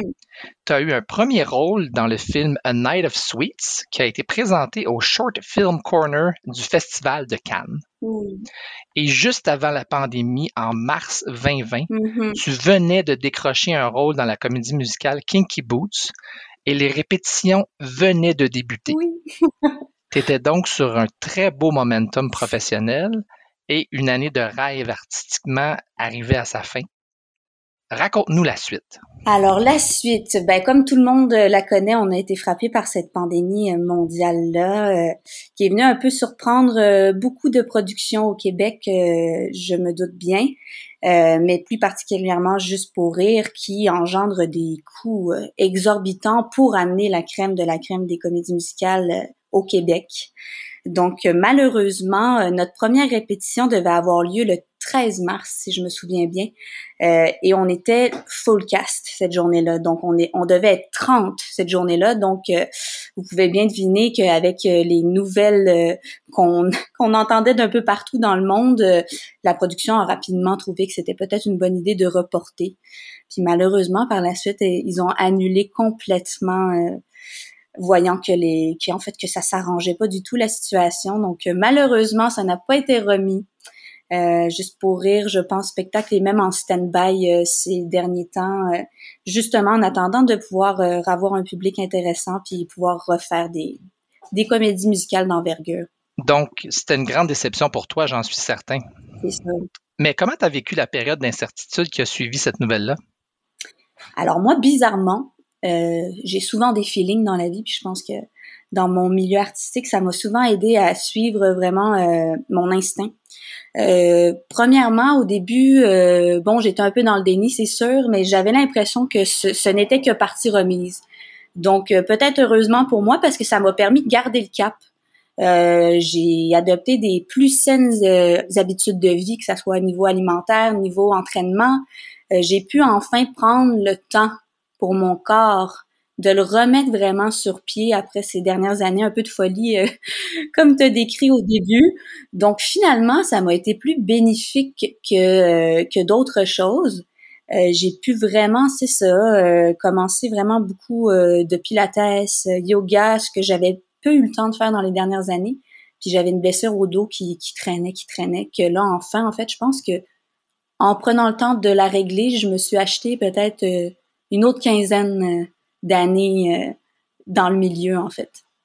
Oui, mais c'est vrai, dans le fond, ce que tu dis, la danse, c'est un art du corps. Donc, ton instrument de musique, mm-hmm. c'est ton corps. Et tu as eu une année assez mouvementée précédemment, donc tu as eu la chance de te réoutiller cette année. Mais au niveau des contrats, tout a arrêté. Exactement. Tu réussissais à vivre de ton art avant, je présume, et maintenant, c'est une situation bien différente? Oui, Vraiment, euh, j'ai eu une perte de plus de 70% de mon année. Euh, en fait, au début, ça a été 100% parce que généralement, quand euh, Juste pour nous appelle ou les autres productions pour des, des projets de cette envergure-là, ça commence en mars. Puis des fois, ça peut se poursuivre jusqu'en décembre. Donc, généralement, on se prévoit rien d'autre parce que ça demande une implication totale. Euh, donc, effectivement, j'avais un peu le bec à l'eau parce que j'avais pas de plan B. Euh, pour en fait euh, ben, pour subvenir à mes besoins parce qu'effectivement ça, ça subvenait à mes besoins complètement. Là. Je réussissais à vivre de la comédie musicale depuis les cinq dernières années. Donc comment t'es-tu réinventé? Est-ce que tu as fait de l'enseignement, du virtuel, un retour aux études? Alors en fait, euh, en fait réinventer, je dirais que peaufiner. Et je dirais que j'ai pris le temps euh, exactement de terminer un certificat que j'avais entamé en administration à l'université. J'ai pu terminer ça avoir le temps de bien me concentrer là-dessus, d'avoir des bonnes notes, ce que, j'étais ravie en fait. Euh, par la suite, euh, j'ai pris beaucoup de coaching, que ça soit en jeu, euh, que ça soit en contemporain, en hip-hop. Et ce qui était génial avec la pandémie, c'est que Zoom est apparu et que là, on pouvait avoir des classes de personnes que normalement ne sont pas accessibles parce qu'ils sont dans d'autres pays. Donc là, ça a vraiment permis d'aller me former sous différentes facettes. Donc, euh, en plus de ça, effectivement, oui, euh, mon agente, qui est aussi affiliée avec la commission scolaire de Montréal, m'a demandé d'enseigner euh, à temps partiel pour ses élèves du secondaire 1.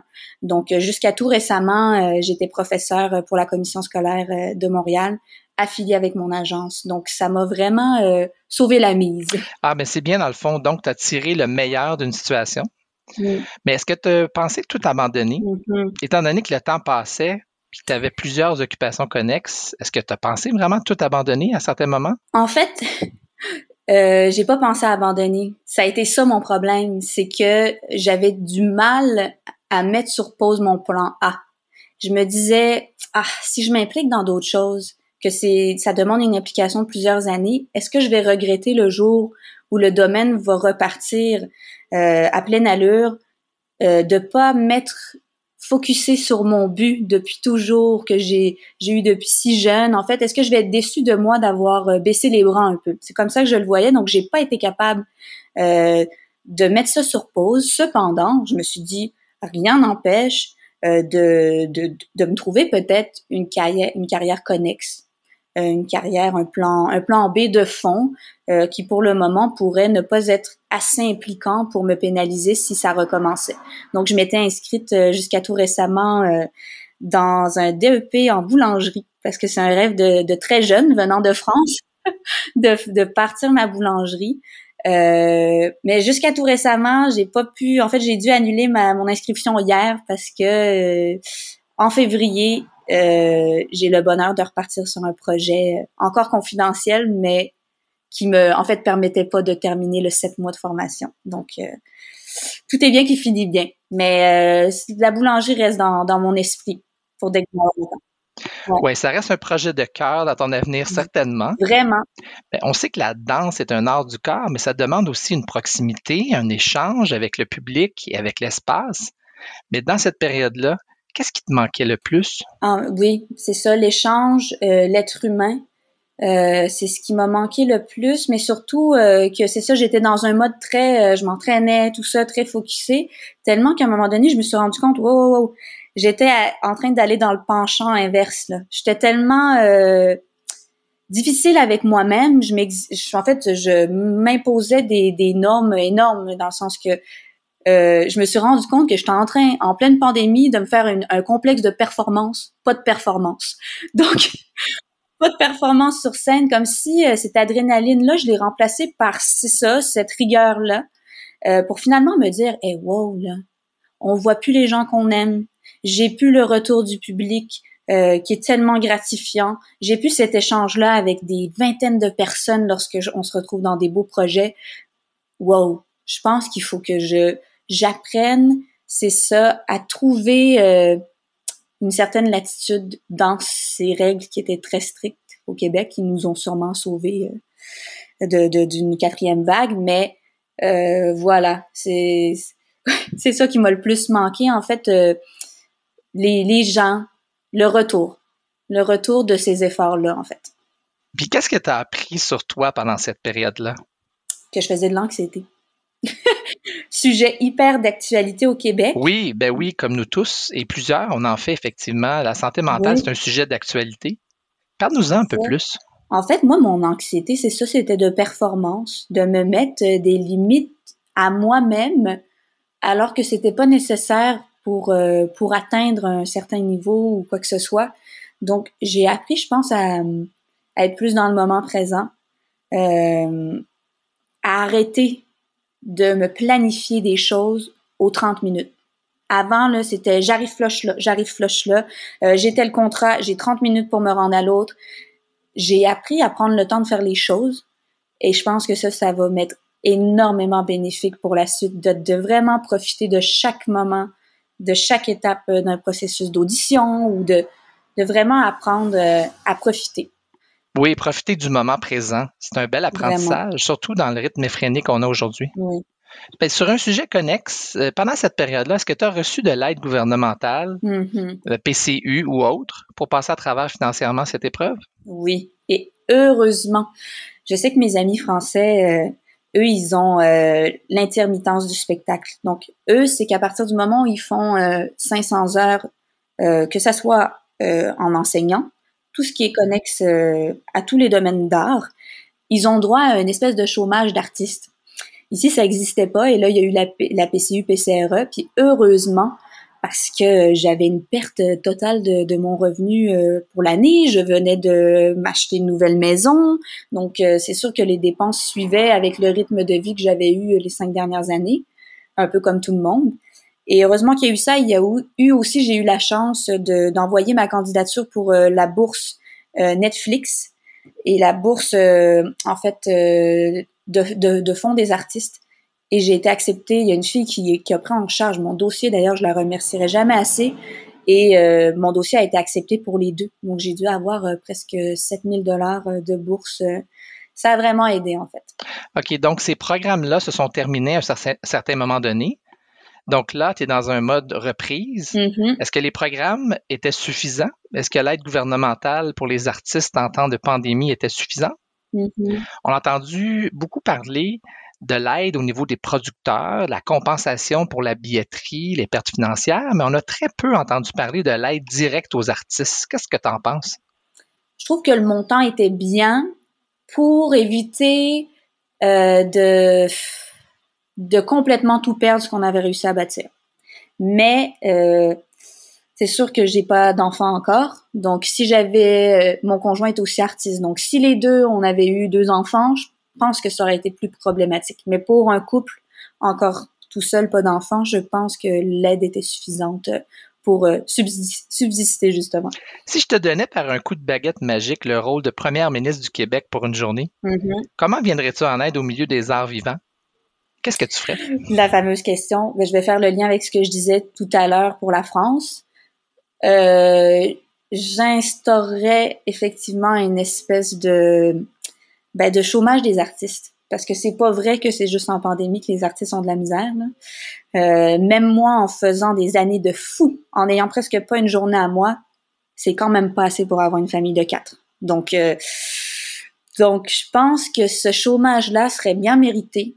J'aimerais ça beaucoup, beaucoup aussi que, en passant par là, l'Union des artistes intègre le professorat euh, à, à l'union, en fait. J'aimerais que ça compte. J'aimerais qu'on ait des points d'union des artistes, euh, ce qui rendrait la chose beaucoup plus accessible parce que là, je pense que ça prend 30 crédits, donc ça prend une éternité avant d'atteindre le statut complet. Et je pense que euh, les artistes, c'est ça, serait euh, beaucoup plus complet en, en pouvant, en, en, fait, en ayant la possibilité d'avoir l'enseignement qui compte, les shows par-ci par-là qui comptent avec l'UDA. Ça nous donnerait des meilleures assurances. Euh, et des meilleures conditions euh, au quotidien. Excellent. Et là, tu nous as donné un teaser de ton projet spécial qui s'en vient en février. Donc, ça veut dire que tu es en mode reprise. À quoi ça ressemble la reprise? Est-ce que tu as ah. eu l'occasion, au-delà de ce projet-là, qui demeure confidentiel, euh, est-ce que tu as eu d'autres contrats jusqu'à présent? Comment se déroulent les répétitions en temps de pandémie avec toutes les mesures sanitaires, le masque, la distanciation? Mm-hmm. Parle-nous-en un petit peu de cet aspect. Mais pour le moment, il y a juste eu euh, les auditions. Euh, ça s'est fait euh, dans un théâtre avec distanciation. on a des heures de convocation, donc quand on auditionne, donc on est on est seul. ça se fait vraiment relativement bien. En fait, il n'y a pas grand-chose qui change parce que c'était déjà un peu comme ça avant la pandémie. Là, je suis pas encore rentrée en mode en mode répétition. Et je pense que d'ici le temps que ça arrive, parce que ça c'est très long le processus pour eux, là, ils partent presque un an d'avance pour euh, pour faire le projet. Euh, donc, je pense que d'ici là, on va avoir le droit d'être tous dans dans la même pièce avec nos deux doses et tout. Donc, je pense que ça risque d'être pas mal euh, du pareil au même qu'avant. Donc, quel est ton avenir professionnel? Quels sont tes prochains projets sur lesquels tu vas travailler? Est-ce que tu vas surtout travailler au niveau de la danse, du théâtre? dans le fond, est-ce que tu restes dans les arts vivants ou est-ce que tu vas plus en télévision et en télé? Je reste dans les arts vivants. Euh, dans la pandémie, par contre, j'ai eu la chance de, en fait, j'ai commencé par euh, un regroupement d'acteurs pour euh, compléter un peu mon, en fait, mon aide au niveau de mon agence de danse. J'ai complété avec un regroupement d'acteurs, puis finalement, je me suis trouvé une agence de jeu aussi. Donc j'ai deux agences, hein, c'est un peu particulier, mais les deux ont, des tâches tout à fait euh, connexes, donc euh, complémentaires, je veux dire. Donc en fait, là j'ai eu mon mon premier troisième rôle dans une série web. Euh, j'ai tourné hier sur une émission qui s'appelle Sans rendez-vous. Donc je suis vraiment contente de voir que sur ce plan-là aussi, ça ça les portes s'ouvrent enfin parce que j'ai toujours joué. Euh, et la danse, c'est ça, le, spectacle si confidentiel, c'est ça va être encore euh, scénique, donc euh, je chante danse. C'est excellent, Kathleen. De tout ce que j'entends de toi jusqu'à présent, tu es un bel exemple de résilience et de courage.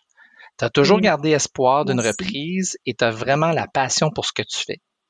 Tu es à la bonne place, j'en suis certain. Ben, merci. Je te souhaite une bonne continuité. Puis comme tu le sais, moi et ma famille, on a bien hâte de te retrouver sur scène et de te suivre dans tes, tous tes futurs projets. Ah, j'ai très hâte de vous retrouver aussi. Merci. Bon été. À toi aussi.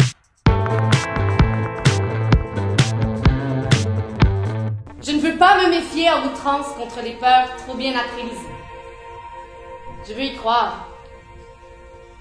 Pour la première fois, pour la millième aussi, je veux être Juliette. Que tu sois Roméo, malgré le reste pour cette dernière entrevue de la balado Les arts vivants réinventés, ou est-ce qu'on dirait même les arts survivants réinventés?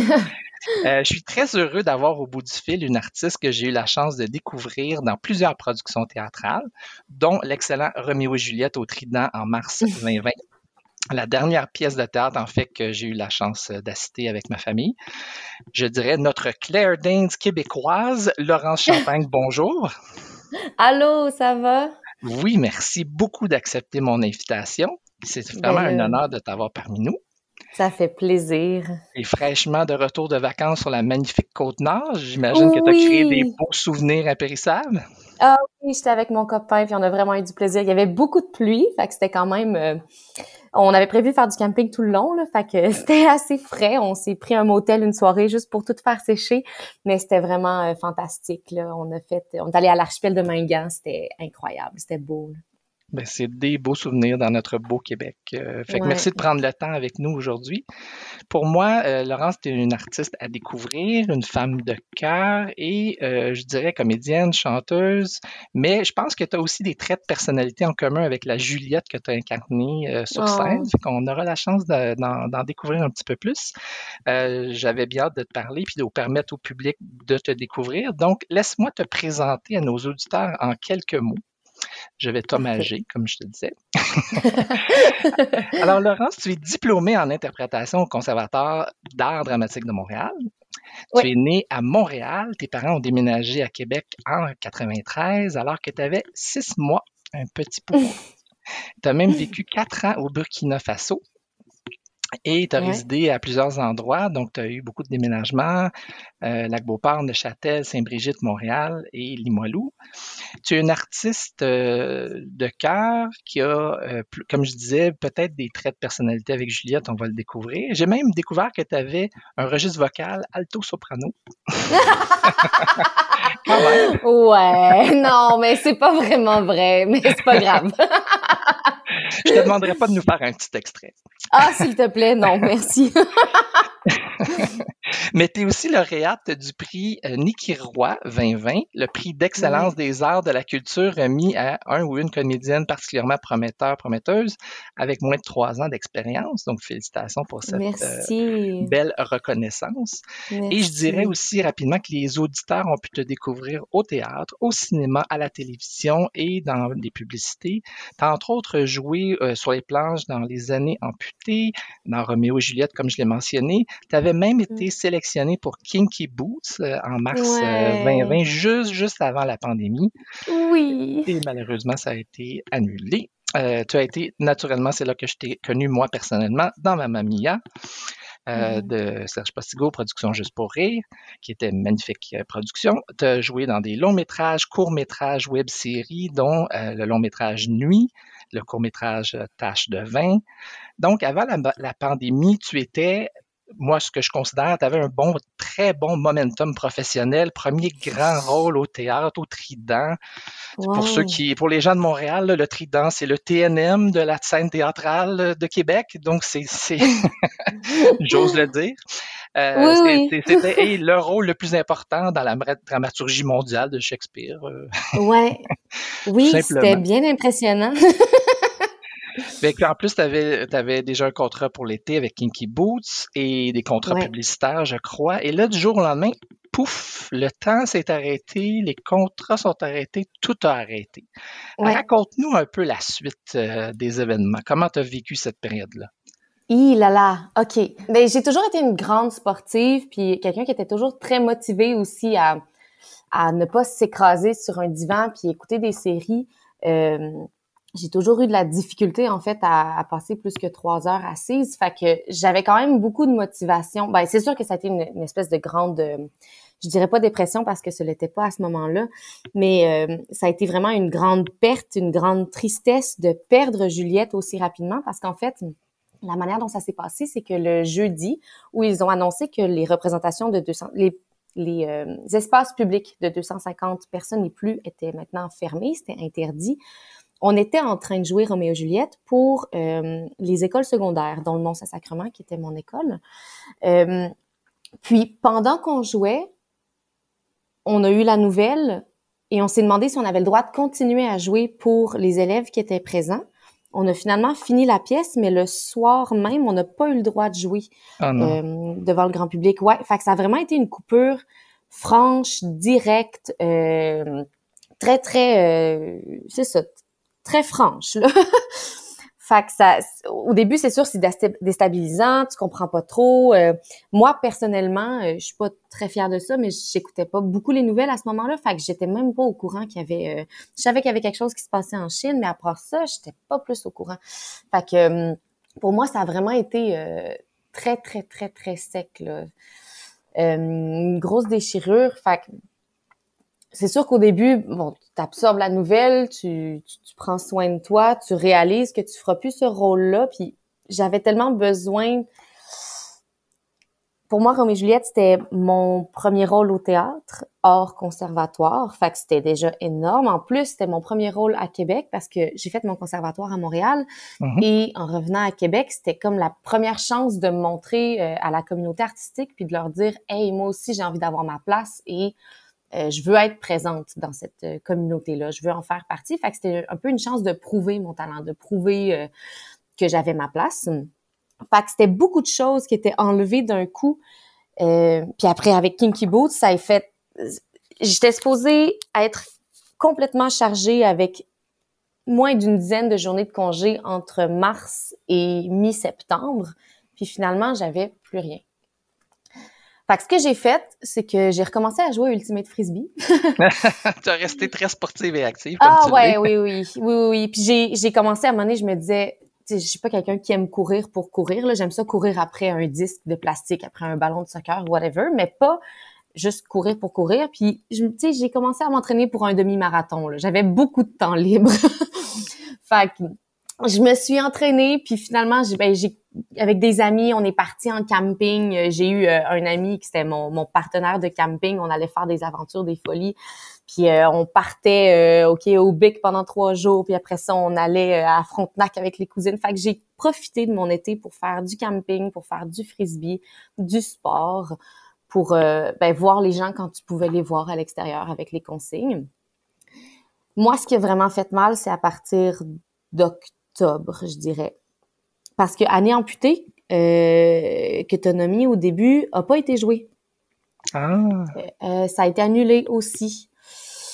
Fait que hum, ça a été un choc de devoir se reconfiner en, en mi-octobre, d'encore perdre un spectacle, et là, de plus rien, mais vraiment plus rien à voir devant soi. Là. Il y avait une possibilité de refaire Roméo et Juliette, mais c'était comme au moins un an plus tard. Fait que donc c'est plusieurs vraiment deuils. Dans le fond, au début, c'était un grand deuil, mais après ça, c'est des petits deuils qui se sont Exact. rajoutés un par-dessus l'autre.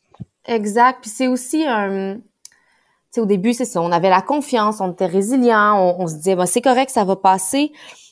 Mais à avoir plusieurs coups durs un après l'autre, puis à toujours se motiver à s'inventer des projets, des projets pour soi. J'ai, moi, j'ai, j'ai de la difficulté à faire des choses que pour moi. J'aime ça quand c'est public. J'aime ça quand c'est pour quelqu'un. J'aime ça quand c'est euh, pour, quand quelqu'un d'autre dirige le projet, puis je m'insère dans le projet.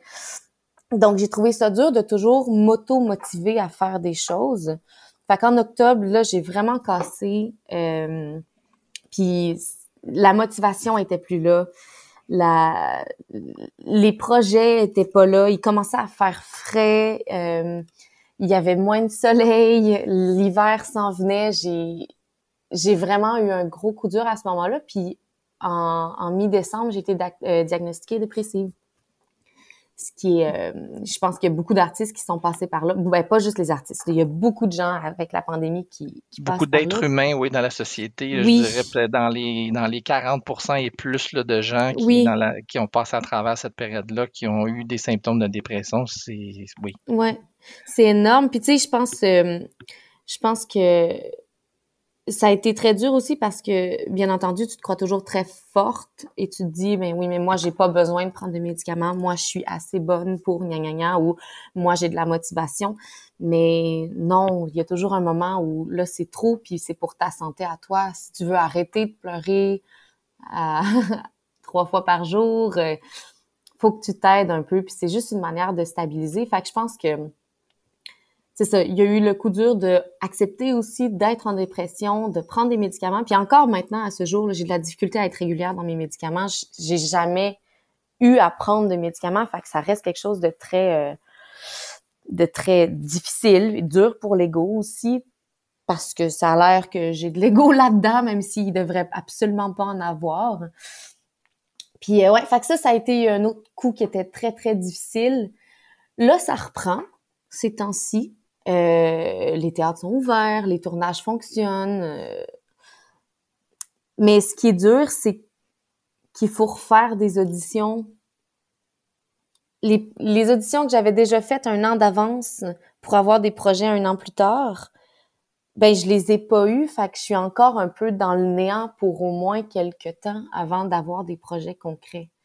Donc, tu dois retourner à la case départ presque, mais tu as quand même ton nom qui est fait par rapport au projet antérieur, mais c'est quand même une, roue qui recommence à tourner. Puis tu dois te repositionner soit à Montréal ou à Québec selon, selon les contrats que tu cherches. Là, mais... Ouais, c'est ça. Puis même si ça fait partie de la vie d'acteur et d'actrice de, de toujours être un peu en attente avant d'avoir un autre projet, on dirait que depuis ma sortie du conservatoire, j'ai pas eu ce moment-là. Fait que c'est la première fois un peu que je suis vraiment dans le néant. Que je suis vraiment, OK, j'ai, j'ai rien à faire. Je m'invente encore des projets. Euh, je, je, décide de travailler au restaurant pour le plaisir. Euh, on dirait que, c'est ça, il y a comme un espèce de, un, un autre euh, coup de motivation que je dois avoir, puis que là, ça fait un an et demi que je, que je me moto-motive, puis j'ai besoin d'énergie extérieure, puis j'en, j'en trouve pas nécessairement. Fait c'est encore une espèce de, OK, il faut, faut être résilient, faut avancer, faut, faut se lever le matin, fais ton yoga, puis fais-toi un horaire dans la semaine, même si tu as juste deux choses officiellement prévues dans ta semaine. Crée-toi quelque chose. Ouais. Tu t'es réinventé avec des projets perso pour avancer, mais est-ce que tu as pensé même te réorienter ou tout abandonner ta carrière? Puis faire euh, autre chose complètement? Ça t'est ben, passé par l'esprit? Euh, ça m'est passé par l'esprit. Mais malgré le fait, parce que j'ai été vraiment chanceuse durant l'année 2020, là, malgré Roméo et Juliette qui a été annulé et Kinky Boots, euh, j'ai pu, tu sais, on a eu des dons par rapport à Roméo et Juliette, fait qu'au niveau financier, ça c'était bon. Puis j'ai eu plusieurs publicités aussi et j'ai fait du théâtre de parc durant l'été. Fait que j'ai quand même eu plusieurs projets, je me suis beaucoup occupée. Mais rendu en octobre, en fait, c'est euh, ça a l'air ironique, mais après la réception du, du Niki Roy, on dirait que là, j'ai vraiment eu un vide. Là, j'étais comme, OK, j'ai plus rien à faire. Fallait que je me réinvente, mais j'avais plus de motivation pour le faire. Ça fait longtemps que je veux écrire, euh, que c'est ça j'essaie de coucher mes idées sur papier, mais on dirait que je me fais pas assez confiance dans ce dans ce créneau-là. Donc, c'est plus... Puis j'ai pas de la motivation d'autres gens extérieurs. Fait que, personnellement, je trouve ça tellement difficile. C'est ça, de ne pas sentir que quelqu'un me supporte en dessous, même s'il y en a plein qui le font, en fait. Il y en a plein qui m'ont dit, Laurence, on va les lire tes textes puis on va te les commenter, mais on dirait que vu que j'ai pas de deadline, vu que j'ai pas... Euh, c'est pas comme un projet d'école que je dois remettre dans trois semaines. Ça peut durer six ans. Oui, exact. un texte de théâtre ou un texte de, un scénario? Euh, ce serait non plus théâtre. Théâtre, OK. On dirait qu'instinctivement, j'ai écrit des monologues. Fait il y aurait deux monologues. En fait, il y aurait un monologue. J'ai trois projets un peu euh, en tête. Là. Euh, il y en a un, c'est un monologue, la, la reine élastique, que ça s'appelle, que ça fait longtemps que je que j'y pense depuis le conservatoire, puis j'ai des personnes qui me poussent à l'écrire. Fait qu'il y a la reine élastique. Ensuite, on a fait un, projet avec. Euh, j'ai fait un stage d'une dizaine de jours en décembre avec euh, le théâtre des Gros Becs. Qui c'était dix jours d'écriture euh, de, théâtre pour enfants. Puis l'idée qui est sortie de ça, on dirait que j'ai plus envie d'en faire un conte. Fait qu'il y a, un livre, un conte là, que j'aimerais bien faire. Mon Dieu, le dire comme ça à la radio, on dirait que ça va m'imposer de, de le concrétiser. C'est bien. ben oui, c'est bien, tu le verbalises, tu verbalises tes souhaits, tes, tes désirs, tes, tes projets futurs, c'est génial. Ouais. Fait qu'il y aurait celui-là, puis le dernier, en ce moment, je l'appelle Biome. Euh, il y a quelqu'un qui m'a dit qu'il y avait déjà un roman qui était vraiment sur ce style-là, puis ce serait celle-là, une, plus une pièce de théâtre. Euh, inspiré beaucoup de... Pour me désennuyer, j'ai fait euh, un cours d'anthropologie à l'Université Laval sur euh, les environnements actuels, fait que vraiment les différents biomes, tant maritimes que terrestres, euh, marins que terrestres. Puis, puis y a un article que j'ai lu qui m'a tellement inspiré qui m'a j'ai vraiment eu un flash puis j'ai écrit j'ai écrit j'ai écrit puis on dirait qu'il y, a une idée qui sort de là, là. fait que j'aurais une pièce un conte et un monologue c'est toutes des, choses sur lesquelles toi tu serais euh, la comédienne pour ces textes-là ou tu produirais quelqu'un d'autre? Euh, pas nécessairement euh, je pense que la reine élastique j'aimerais ça le faire parce que j'y tiens énormément mais en même temps c'est un monologue mais je l'ai toujours imaginé avec quelqu'un qui le dansait à côté. Ah, fait que si c'est moi qui le fais, je veux absolument que quelqu'un d'autre fasse la mise en scène, mais sinon, je suis très à l'aise de faire la mise en scène. J'ai jamais fait de mise en scène de ma vie, mais je me dis que pour ce projet-là, c'est mon texte. Euh, on dirait que j'ai déjà une idée un peu préétablie de ce à quoi ça pourrait avoir l'air. Fait que peut-être que je pourrais juste faire la mise en scène puis avoir une danseuse et une comédienne euh, sur euh, le plateau, sur le, le stage à ce moment-là. On a trois invités euh, danseuses dans la balado euh, qui seraient disponibles pour tes services. ben oui, elles sont fantastiques. Je les adore. Des perles de personnes, des perles de danseuses, des perles de comédiennes pour celles qui s'en vont là-dedans aussi. Je les adore tellement. Dis-moi, Laurence, qu'est-ce que tu as appris sur toi pendant cette période-là? ou quel aspect de ta personnalité euh, t'as découvert puis qui te permet de voir un petit peu de, de, lumière au bout du tunnel puis de justement de construire ces projets-là pour l'avenir? Euh, ben, j'ai beaucoup appris que j'avais besoin de, de la motivation ou d'un groupe extérieur pour me motiver dans des projets. Ça, c'est sûr. C'est au niveau artistique. Au niveau personnel, ce que j'ai le plus appris, en fait, c'est que euh, je sais pas c'est quoi la bonne traduction, mais un people pleaser. Euh, Quelqu'un qui veut plaire, aux gens. Exact. Euh, j'ai toujours eu ça. Euh, beaucoup par peur de déranger, puis d'imposer mon idée, puis de pas pouvoir bien la justifier. Je parle en général dans des conversations, dans des parties, chez moi, dans ma famille, n'importe. Puis on dirait que je me suis tellement tannée de ça que maintenant, j'ai tellement des, des limites claires dans ce que j'aime, ce que j'aime pas, que c'est euh, c'est un peu c'est puissant comme sentiment savoir où sont tes limites et de décider de les respecter parce que tu peux savoir où sont tes limites mais ne pas les respecter parce que justement tu veux plaire à telle personne ou ça te fait de la peine puis tu veux pas faire de la peine à quelqu'un.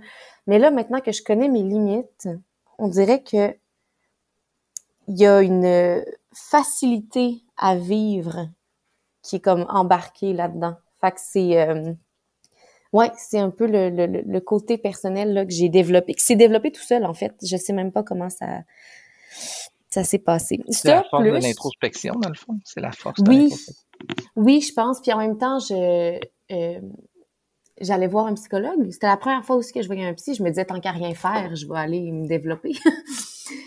fait que, euh, j'ai, fait que je pense qu'il y a de ça aussi, là, avec beaucoup d'introspection puis beaucoup de réflexion, que ça a beaucoup, euh, c'est ça, ça a beaucoup développé ce côté-là chez moi. Puis aussi, beaucoup le côté de, je sais ce qui me plaît, je sais ce qui me plaît pas. Pour moi, c'est pas pareil. Oh, salut Charlie. Excuse-moi, il y a un petit chat avec moi. Euh, savoir, oui, savoir ce que j'aime dans, euh, dans les activités et les assumer. Tu sais, je t'ai dit que j'étais très sportive. Puis au début de la pandémie, je me sentais mal de ne pas faire des projets artistiques et de juste faire du sport et du camping et du plein air. Je me sentais vraiment mal parce que je me disais, tout le monde est en train d'écrire un livre, tout le monde est en train d'essayer de créer un TikTok, tout le monde est en train de faire quelque chose. Puis moi, je fais du sport. Mais c'était peut-être ta façon à toi de t'évader ou de t'échapper de, cette réalité-là qui se passait à, à, l'extérieur de toi, sur laquelle tu n'avais pas le contrôle? Exact, c'est ça. Puis c'est aussi pour moi, ça a toujours été une manière de me calmer. Fait que c'est exactement ce que tu me dis. Mais j'avais peur d'assumer ça au niveau artistique aussi. Mais finalement, à assumer que je m'entraînais pour un demi-marathon, que je faisais du frisbee, que je courais, que nan, nan, ça m'a aussi donné des contrats dans ce sens-là. Année amputée, c'était quelque chose qui était très physique. Je n'étais pas supposée parler du tout de toute la pièce. C'était vraiment juste euh, mon corps qui était un peu marionnette. Fait j'imagine que que mon, mon côté athlétique a peut-être mené à ce projet-là. Puis j'en ai fait un récemment, un parcours jeunesse qui était incroyable, la boîte d'allumettes. Euh, que là, j'avais des immenses allumettes de 7 ou 8 pieds de haut, 6 par 6 de pruche, puis je les pleines, puis je les déplaçais, puis je jouais de l'harmonica. Fait que c'était mon côté physique. Je sais que ce contrat-là, par exemple, j'ai dû l'avoir parce que le metteur en scène, Olivier Normand, savait que j'étais athlétique, que j'étais physique, que j'étais capable de déplacer ces objets-là, surtout cinq heures durant pendant toute une journée de représentation. Fait que finalement, accepter que j'ai un côté très sportif et que je l'adore et que ça me fait du bien, ça me coupe pas de projet artistique, ça fait juste me développer puis me renforcer dans des branches que j'aime. Ça aussi, assumer ce côté-là de moi, ça fait du bien. On dirait que je me sens moins euh, imposteur. Je trouve que ça me crée un peu plus ma place euh, à ma manière dans, dans la communauté. Dans... C'est ce qui te différencie peut-être des autres, c'est ce qui te rend unique de, comme artiste, d'être complémentaire avec d'autres aspects de ta vie qui complémentent ton art. Oui, je pense que oui, parce que je, Écoute, c'est peut-être un cliché. Ben, en fait, c'est un cliché, mais plusieurs personnes pensent que les artistes sont vraiment pas des sportifs. Il y en a qui le sont pas, comme dans toutes les dans tous les domaines, mais je pense que, en tout cas, je me considère très sportive. J'ai vraiment là, si, si j'avais pu faire aussi du ultimate frisbee euh, un travail, je l'aurais fait aussi. Et l'escalade, et le yoga, et oui, la course à pied, et la oui, danse. tout ça, ouais, ouais. Et la danse, ça m'avait tellement fait du bien en refaire avec ma mamia, là. Ça faisait tellement longtemps que j'en avais fait. Ah, oh, c'était, c'était vivant, ça, oh, on se sent grand quand on danse, là, c'est, c'est fantastique. Ben, comme spectateur, moi, je peux te dire que dans la salle, l'énergie mm-hmm. que vous dégagiez, c'était, c'était mm-hmm. incommensurable, ça n'avait pas de sens, là, c'est... Eh, mais on avait tellement de plaisir. C'est ça, c'était contagieux. C'était contagieux, eh. cette pièce-là. C'était du bonheur en canne. oui, vraiment, vraiment. Et eh non, on avait beaucoup de plaisir. Écoute, on avait tellement de fun à le faire que je me rappelle que des fois, pendant le spectacle, pendant les danses, il y avait une game de tag qui se faisait en même temps. Je sais pas si tu comprends. Fait que, on danse, puis après ça, tu touches quelqu'un, puis là, tu le regardes, puis la personne est comme, ah, OK, c'est moi la tag. Fait que là, elle continue à danser, puis là, elle touche. C'est incroyable. J'ai jamais eu de gang comme ça avec qui jouer était aussi simple et aussi plaisant. C'était absolument fantastique. Vraiment une belle équipe, là. L'équipe de Mamma Mia, là, c'était euh, tout le monde, là, les techniciens, ceux qui s'occupent de la production, metteurs en scène, etc. Tout le monde était absolument incroyable. Donc, ce contact-là avec autant l'équipe, euh, les autres comédiens, le public, ça t'a manqué mhm. pendant la période de pandémie, je présume? Énormément, énormément. Je pense que, un peu comme chaque artiste, on, se valorise un peu par le regard de l'autre. On est toujours très fiers de ce qu'on fait, euh, mais ça fait du bien d'avoir des applaudissements. Fait que, juste le contact social, point, en général, m'a vraiment manqué. Je suis quelqu'un qui est très colleuse, très kinesthésique. Fait que quand je rencontre des gens, je les prends dans mes bras, je leur donne des becs sur les joues. Puis là, tout ça a été coupé depuis maintenant quelques temps. Donc oui, le, contact physique, le contact visuel avec un public euh, m'a énormément manqué. Il me manque encore beaucoup parce que j'ai pas eu la chance de jouer euh, devant un grand public disons, la boîte d'allumettes, euh, c'était vraiment plaisant, mais il y avait un maximum de 10 personnes. C'est un parcours, fait que je pense que c'est pas la même chose que quand c'est dans une salle. J'ai hâte d'être dans une salle. J'ai hâte d'être euh, devant des gens qui sont assis pendant longtemps. Ouais, ça me, ça me manque beaucoup. Puis dis-moi, pendant cette période-là, est-ce que tu as reçu de l'aide gouvernementale comme la PCU ou autre? Puis est-ce que selon toi, c'était suffisant, l'aide, autant que le provincial ou fédéral donnait aux artistes? Mm-hmm. Euh, j'ai eu de l'aide de la PCU, PCRE. J'ai eu droit aux deux. J'ai pris les deux quand j'en avais besoin. Euh, personnellement, j'ai trouvé ça, euh, par rapport à PCU, PCRE, j'ai trouvé ça suffisant parce que ben parce que j'avais pas besoin de plus que ces montants-là, même que j'arrivais à mettre de l'argent de côté. Fait que il y avait pas par rapport à ces montants-là, pour moi, c'était très satisfaisant. J'ai jamais été une grande dépensière. Après ça, au niveau artiste, je sais qu'il y a eu des gros débats là-dessus. On donne pas assez à la communauté artistique. Je pense que il y a du vrai et il y a du faux. Je pense qu'on a beaucoup donné, mais c'était quelque chose qui devait se faire depuis longtemps. Fait c'était un peu plus comme une redevance que, que, que quelque chose qu'on aurait dû avoir à cause de la pandémie. Je pense qu'on aurait dû avoir ces montants-là avant. Euh, mais pendant la pandémie, recevoir euh, ces montants-là, à un moment on dirait que des fois, je rationalise, là, puis je me dis, oui, on l'a difficile en ce moment, nous les artistes. Oui, euh, on a hâte d'être devant des gens. Oui, il faut qu'on se réinvente parce que c'est ce qu'on nous demande de faire, mais on ne sait pas comment, puis on a besoin de moyens de soutien. Très d'accord. Euh, mais en même temps, dans un contexte de pandémie, là c'est vraiment mon opinion, là, mais mhm. dans un contexte de pandémie où les éducateurs ont de la difficulté, ont toujours eu de la difficulté au niveau salarial, puis au niveau des heures de travail, puis on doit encore plus s'adapter et se réinventer, eux, pour les enfants qui sont comme la, la suite de notre nation, disons la suite, c'est les prochaines générations. Bon, pour ces éducateurs-là, pour les infirmières, pour les infirmiers, les préposés aux bénéficiaires, j'ai l'impression qu'on aurait dû mettre ces montants-là un peu plus à ces endroits-là parce que c'est eux qui avaient besoin dans l'immédiat, parce que c'était sur eux que les choses reposaient. À un moment donné, même si j'adore mon travail, on fait juste du théâtre. Euh, puis je dis pas ça pour le minimiser, absolument pas. Mais ça, puis on a, on a eu besoin du divertissement.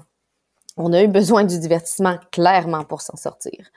Euh, mais je pense que on aurait pu prioriser des gens qui étaient dans le réel euh, besoin. Hmm. C'est parce qu'en même temps, tout le monde a des besoins psychologiques et financiers, là, on s'entend.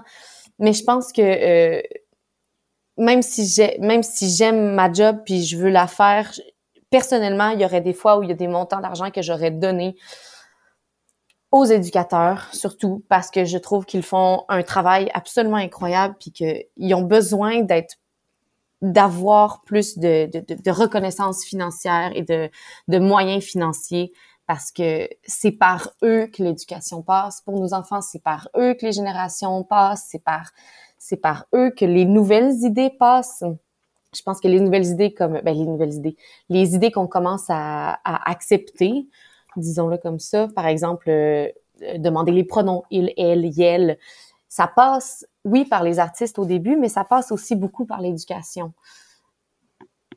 Absolument. Moi, j'ai travaillé dans la dernière année, euh, comme tu sais peut-être, sur un projet euh, très proche, le recensement des cas dans les écoles de COVID. Mm-hmm. Et ça m'a amené à, avoir une très grande sensibilité que je partage ton point de vue, là, que c'est mm-hmm. certain que dans le contexte dans lequel on était, je pense qu'il y a des, des, montants qui ont été donnés euh, à différentes industries, un peu à tout le monde. Dans le fond, saupoudrer à tout le monde mm-hmm. pour survivre. Là, on était en mode survie, mais, mais tu as tout à fait raison, mais c'est une preuve de ta grande humanité et générosité. J'ai l'impression que tu avais comme un sentiment de culpabilité de recevoir des sous alors que d'autres types de professions euh, premier aidant ou euh, travailleur essentiel, disons-le comme ça. Mais, mais moi, je débattrais avec toi que pour nous, vous êtes les artistes des travailleurs essentiels aussi, les travailleurs de, les travailleurs de l'esprit, les travailleurs de la créativité, de l'humanité, ce, ce l'énergie qui s'échange lorsqu'on assiste à une performance, euh, soit théâtrale ou de, ben, les arts vivants en général, ça fait partie de l'oxygène que plusieurs personnes, dont moi, je m'inclus là-dedans, ont besoin pour vivre. Donc, euh, donc tout ça est également important. Mais, mais, mais, mais, bravo pour, euh, pour ton point de vue. Euh, fait que là, tu nous as parlé un peu de l'avenir, de tes, prochains projets. Donc, j'en conclus que tu vas rester dans les arts vivants principalement, ou en tout cas, tu vas chercher à, débloquer sur les arts vivants. Oui, oui, oui, définitivement. Fait qu'on va te souhaiter la meilleure des chances, un gros merde dans ces ah! projets-là. On le bras. Puis je conclurai en résumant que, comme la Juliette que tu as incarnée, tu as fait mmh. preuve de force intérieure, on l'a entendu et je, j'en doutais, pas du tout. Euh, d'intelligence, de bravoure d'esprit et d'indépendance. Je pense que tu as pris le contrôle de ton propre destin au lieu de te laisser euh, contrôler par les événements extérieurs. On l'a vu, tu t'es lancé dans le sport, puis tu as toi-même décidé de faire des projets. Puis c'est le fun, ben, j'ai écrit ma conclue avant même de te parler, donc je pense que tout ce que je dis et colle à quelque chose que tu viens de me raconter. Je pense que je te devine quand même bien. Ah, euh, oui. Je pense que tu as une belle force de caractère euh, et maturité qui t'ont permis de passer à travers d'en ressortir grandi et de continuer à cheminer parce que c'est pas terminé. Euh, mm-hmm. J'en comprends, la santé mentale, tous les, il y, a, beaucoup de gens dans la société qui ont été impactés par la pandémie extrêmement dans différents types de métiers, euh, dans leur vie personnelle, professionnelle. Donc, euh, j'ai une grande empathie pour tout ça et merci beaucoup d'avoir partagé cet aspect-là de, ta vie avec nous. Euh, merci de ta collaboration à la balado. Puis on a bien hâte, comme tu le sais, moi et ma famille, de te retrouver sur scène dans des différents projets. Voilà, c'est ce qui conclut notre échange. Je te souhaite un bon été merci. À nos auditeurs, merci beaucoup. À une prochaine.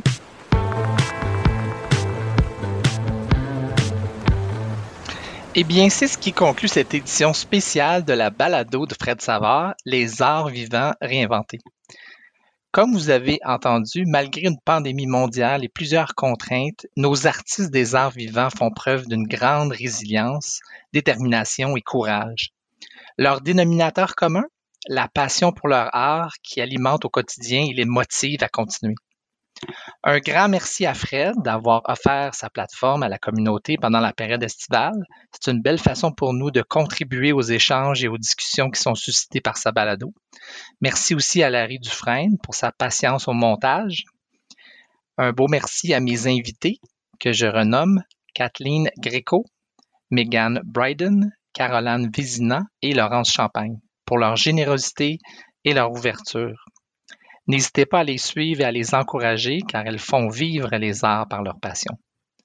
Et un merci tout spécial à mes filles, Laurence et Camille, et ma plus grande Laurence qui m'a inspiré le sujet de la balado. J'espère que ces êtres humains vous auront donné le goût de participer aux arts vivants, d'aller les voir en spectacle, d'acheter des billets pour leur performance. J'espère aussi que cette balado pourra contribuer bien humblement à faire ressortir l'enjeu du sous-financement des arts vivants au Québec et au grand besoin de mettre en place des solutions permanentes pour permettre la pérennité de cette forme d'expression. Merci beaucoup et à une prochaine, je l'espère. Bon été à tous, votre animateur, Olivier Drouin.